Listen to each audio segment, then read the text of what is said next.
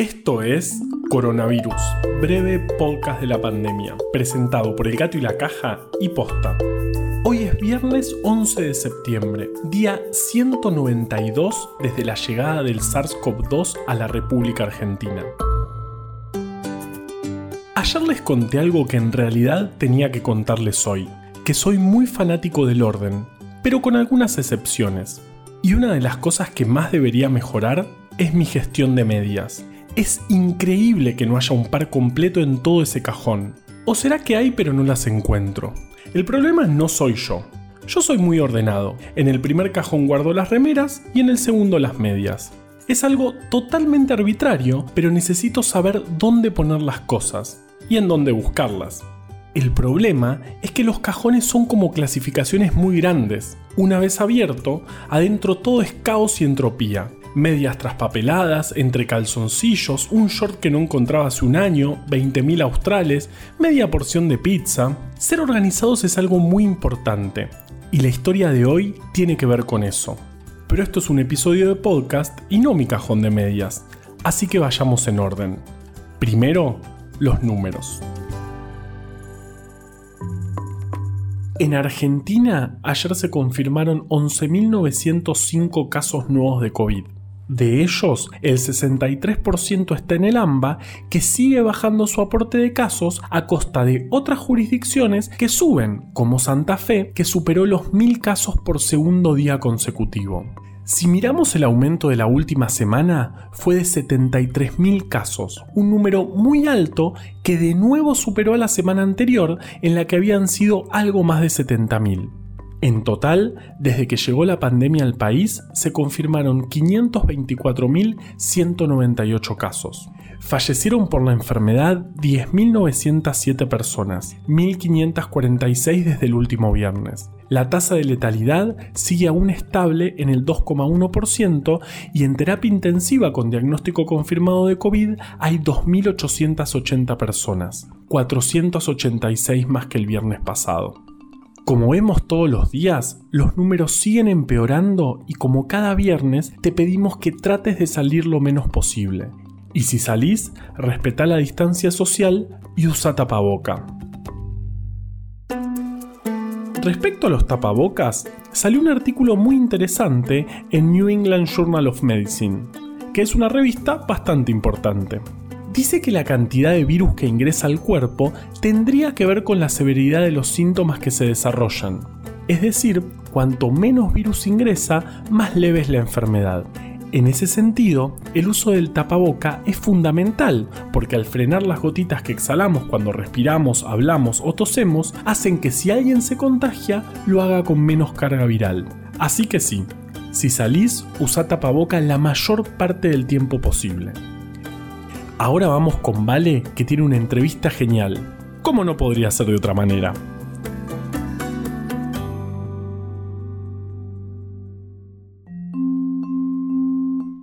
Estamos dentro de nuestras casas hace un montón. Esto nos aísla de otras personas físicamente y evita contagios de COVID. Pero también afecta un montón a nuestra salud mental. ¿Qué nos está pasando? ¿Podemos hacer algo? Para responder estas preguntas, hoy vamos a hablar con Delfina Laitú, médica psiquiatra.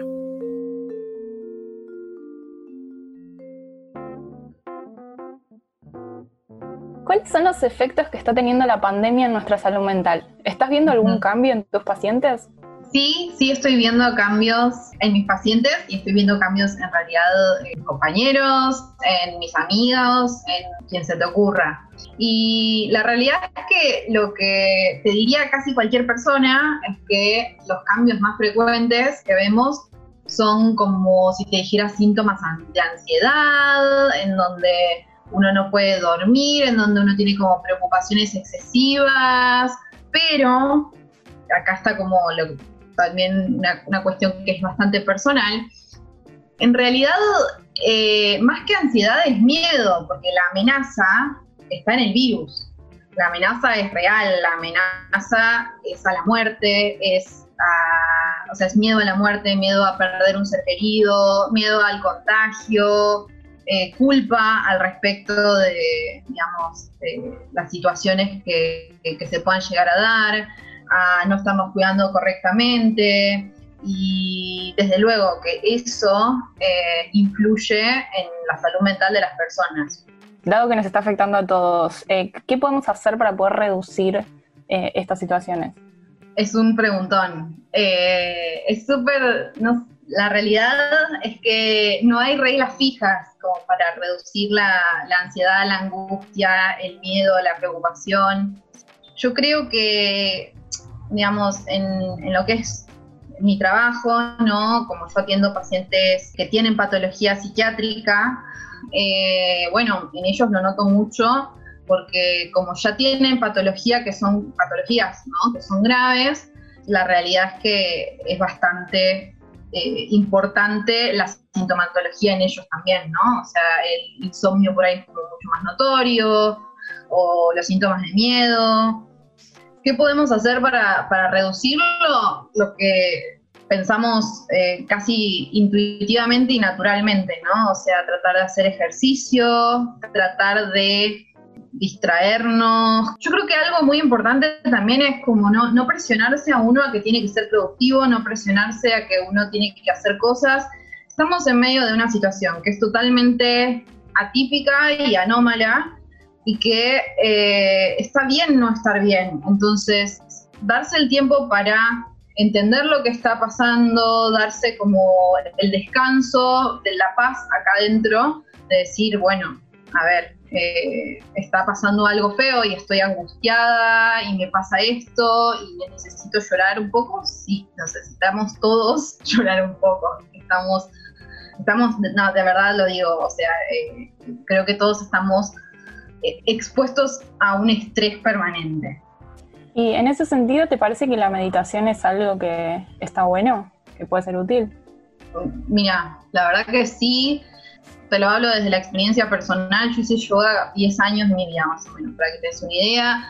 Siempre hacíamos algún espacio de meditación también. Y sí, es súper útil. La realidad es que es súper útil. Pero bueno, también hay que entender que hay momentos en donde esto desborda, ¿no? O sea, todo esto de la realidad, ¿no? De no poder dar un abrazo. O sea, lo que antes era un gesto de amor, hoy es casi un gesto agresivo, ¿no? O sea, acercarse a una persona para intentar darle apoyo. Entonces es como que eh, eh, eso me parece que, es tremendo y en ese sentido sí, yo apoyo un montón eh, ese tipo de, herramientas, la, la, que sea. Yo creo que sirve mucho el mindfulness, yo creo que sirve mucho incluso conectarse y conversar las cosas y meditación, ejercicio, todo lo que, todo lo que a uno sienta que, hace bien, porque hace bien realmente.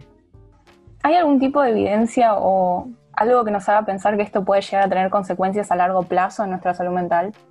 Sí, por un lado va a haber algo del orden de eh, el evento traumático. Y eso, digamos, vos me preguntas si hay alguna evidencia, no, no te puedo decir con respecto a esta pandemia en particular, pero sí te puedo decir que haciendo revisión bibliográfica de, por ejemplo, trastorno por estrés postraumático, que es un trastorno en donde uno sufre, digamos, un evento traumático muy grande y empieza a tener como invasión de ese evento traumático, ¿no? A pesar de que ya, de que ya se haya acabado el estresor en la vida cotidiana, ¿no? O sea, uno empieza a tener eh, problemas en el ánimo, problemas de sensación de volver a experimentar lo ya vivido, pesadillas, como sensación de flashback. Y, en todas las pandemias que hubo, eh, o en todas las, guerras, este, siempre hay aumento de la incidencia de estrés postraumático. Entonces, si vos me decís, eh, ¿hay evidencia de que esto pueda llegar a afectar? Sí, la realidad es que en ese sentido sí.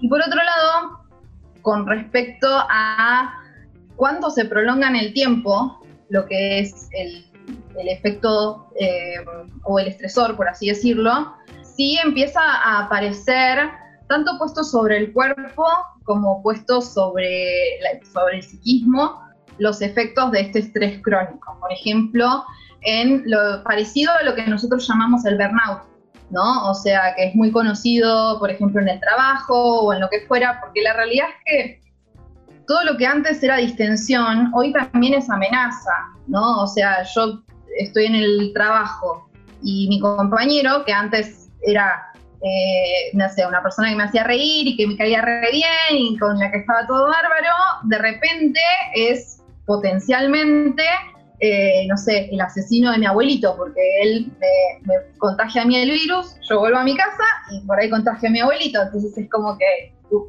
es terrible, ¿no? O sea, todo lo que para mí antes era genial, ahora es amenazante. Yo lo siento como amenazante y además es amenazante, por eso te digo que es miedo y no tanto como nada más que la sensación de ansiedad.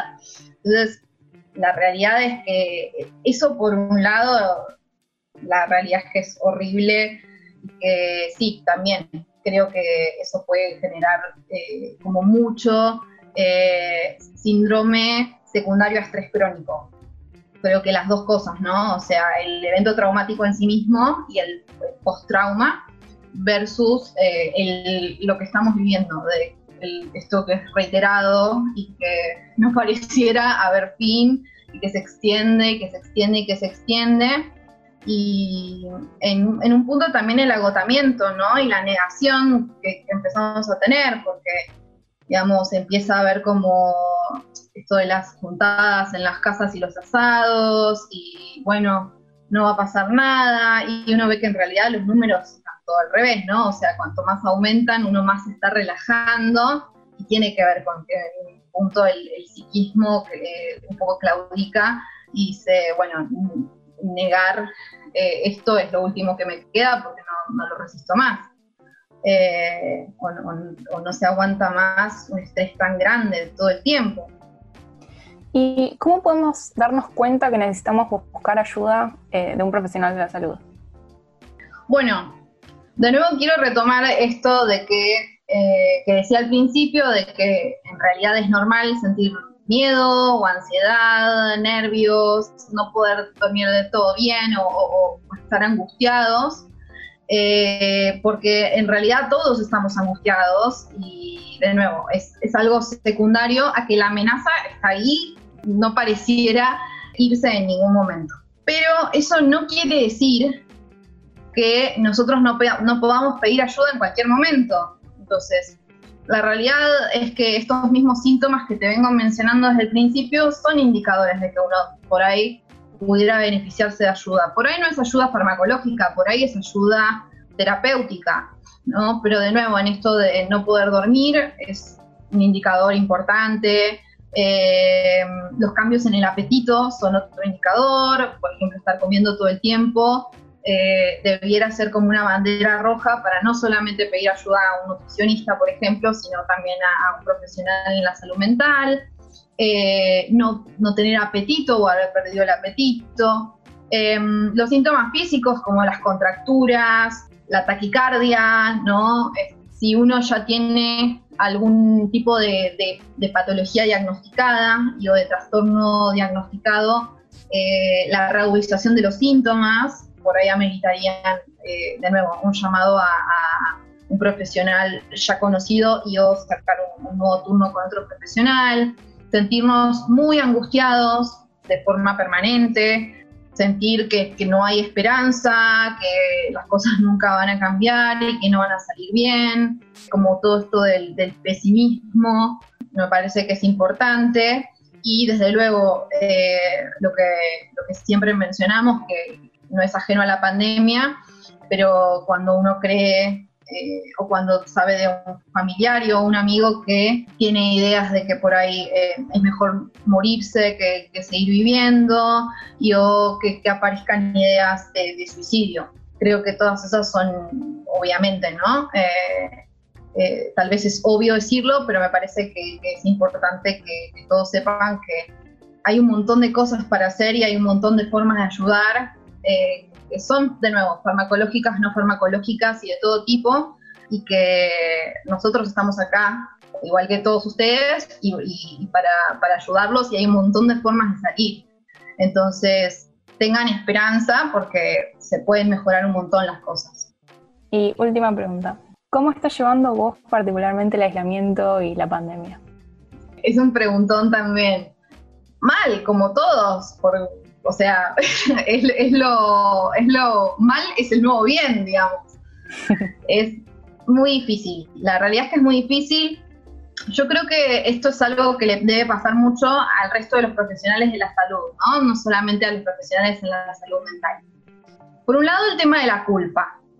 Todos tenemos culpa de traer el virus a casa y de contagiar a un familiar, todos tenemos culpa de contagiar a un compañero, todos tenemos culpa de que ese compañero termine llevando su virus a casa y que termine eh, afectando a, un familiar que por ahí es mayor y o que tiene antecedentes.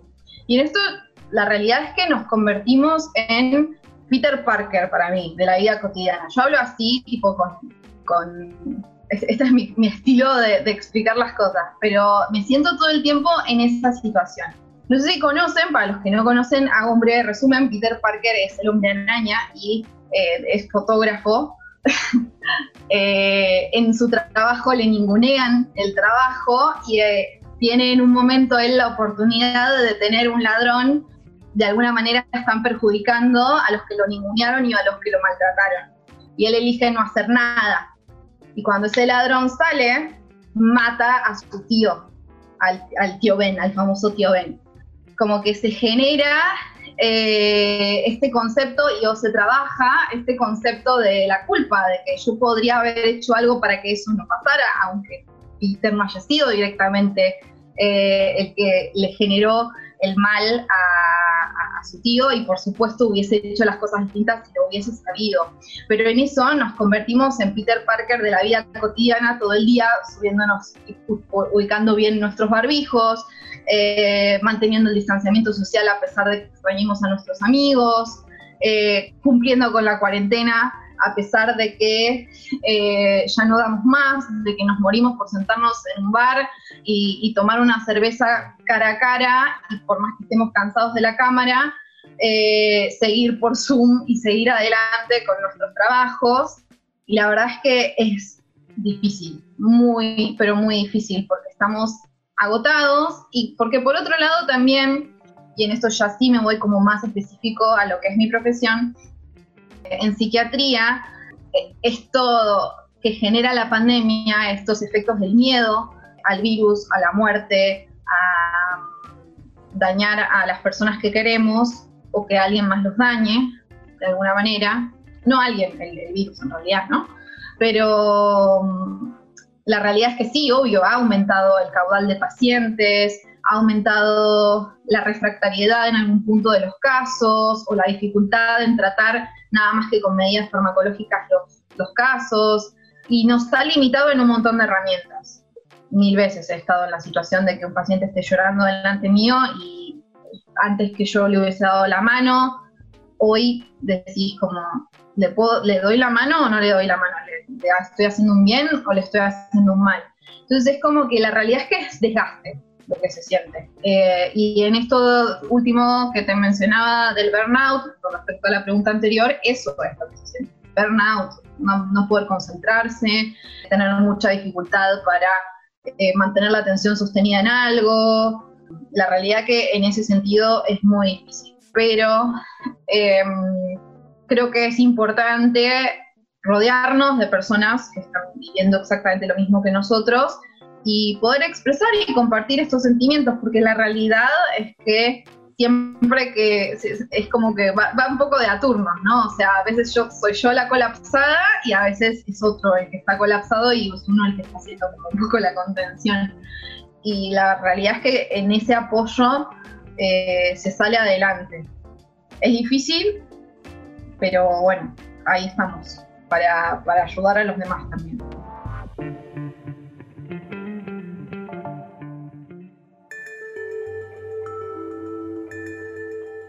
Hace un poquito más de un mes salió un trabajo en el que se proponía armar un sistema único para clasificar a todas las especies del planeta. ¡Posta! ¿No deberíamos ya saber cómo hacerlo? Estamos en 2020. El otro día una inteligencia artificial escribió un artículo en un diario y nosotros todavía no sabemos clasificar especies. Te voy a dar una copia. Gracias. Hola, Smithers. Usted estimula mi imaginación. Em, ignora eso. Bueno, es que no es tan fácil como parece. De hecho, definir si dos organismos son de la misma especie es un problema más grande y más cotidiano de lo que nos imaginamos. Y si no, imagínense que están frente a un extraterrestre y tienen que explicarle que Danny DeVito es de la misma especie que Michael Jordan. Ah, ¿vieron? Este es un ejemplo muy cotidiano. En realidad, tenemos algo así como un sistema único de clasificación de especies que se le ocurrió a nuestro protagonista de hoy, hace más de 300 años. El problema es que en esos 300 años no hemos logrado ponernos de acuerdo en una única definición de especie. Pero no nos apuremos.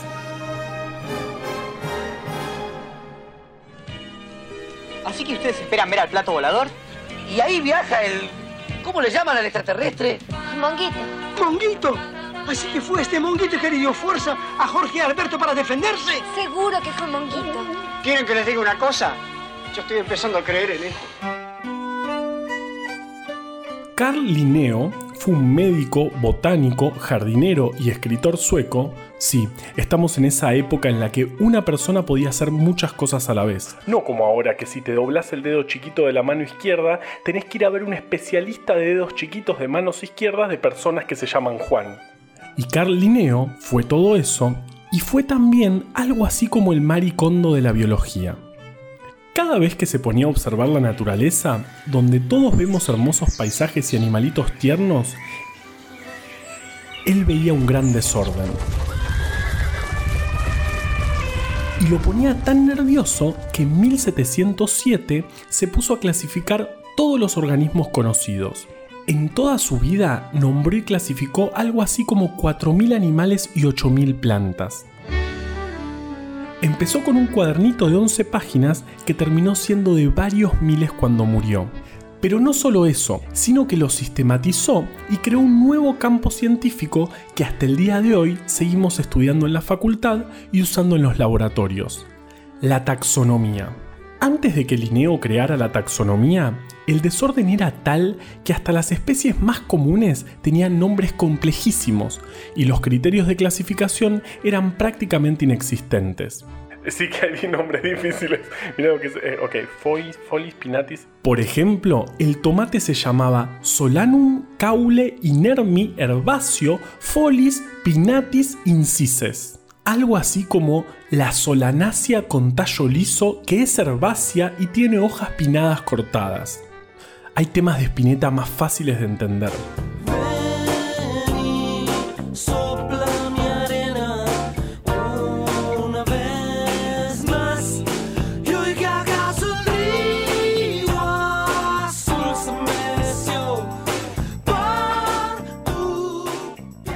¿Cómo dice?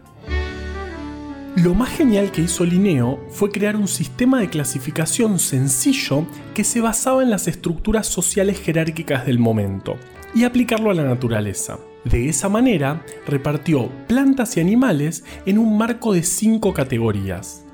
Reino, clase, orden, género y especie.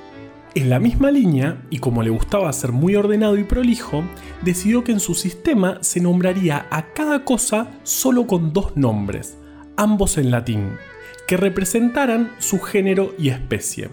Y no es trivial la elección del idioma. El latín en ese momento se consideraba el idioma universal de la ciencia.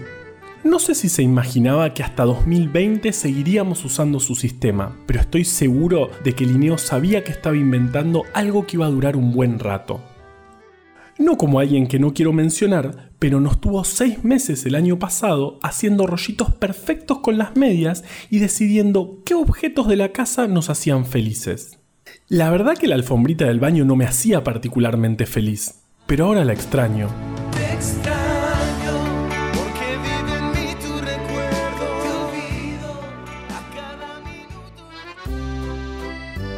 El modo de Linneo para nombrar los seres vivos persiste hasta el día de hoy. Se llama nomenclatura binomial y es su legado más importante. Ahora el tomate se llama simplemente Lycopersicum esculentum y la mayor dificultad que tiene pronunciarlo es contener las ganas de agitar el brazo como si tuvieras una varita. ¡Expecto Patronum! Linneo fue el primero en clasificar a los humanos junto con los primates. También fue el primero en clasificar a las ballenas dentro de los mamíferos, porque hasta el momento se creía que eran peces. Incluso conjeturó que los organismos chiquitos, que no se veían a simple vista, podrían ser los que transmitían enfermedades. Estamos hablando 150 años antes de Pasteur. En fin, es mi héroe Linneo.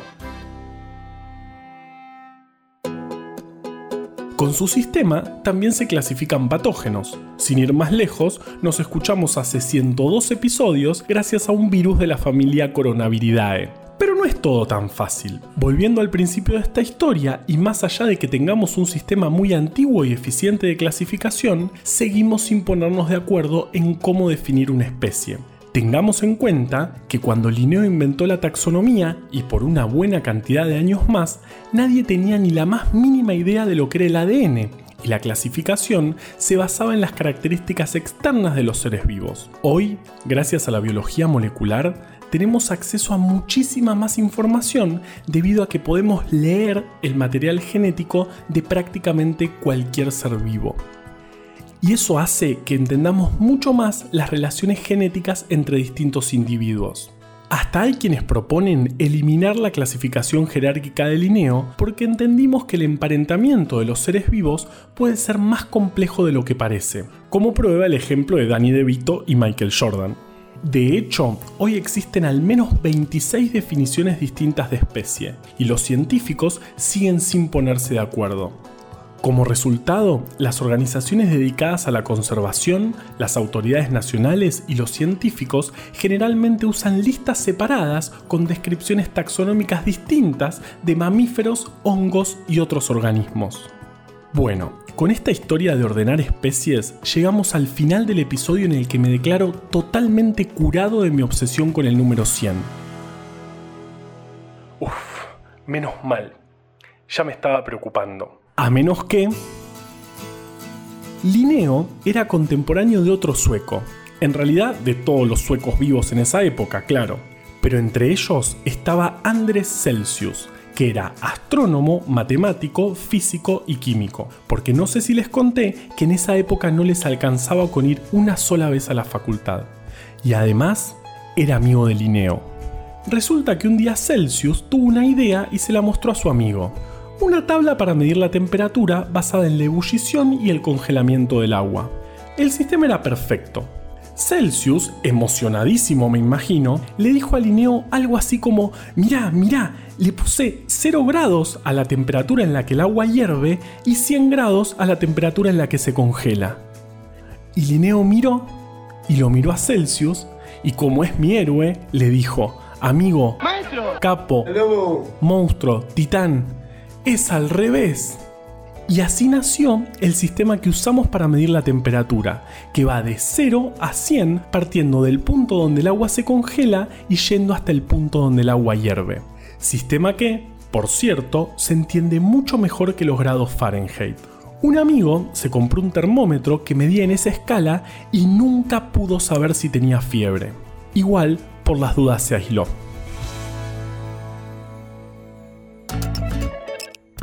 Coronavirus, breve podcast de la pandemia, es una producción original del Gato y la Caja junto a Posta.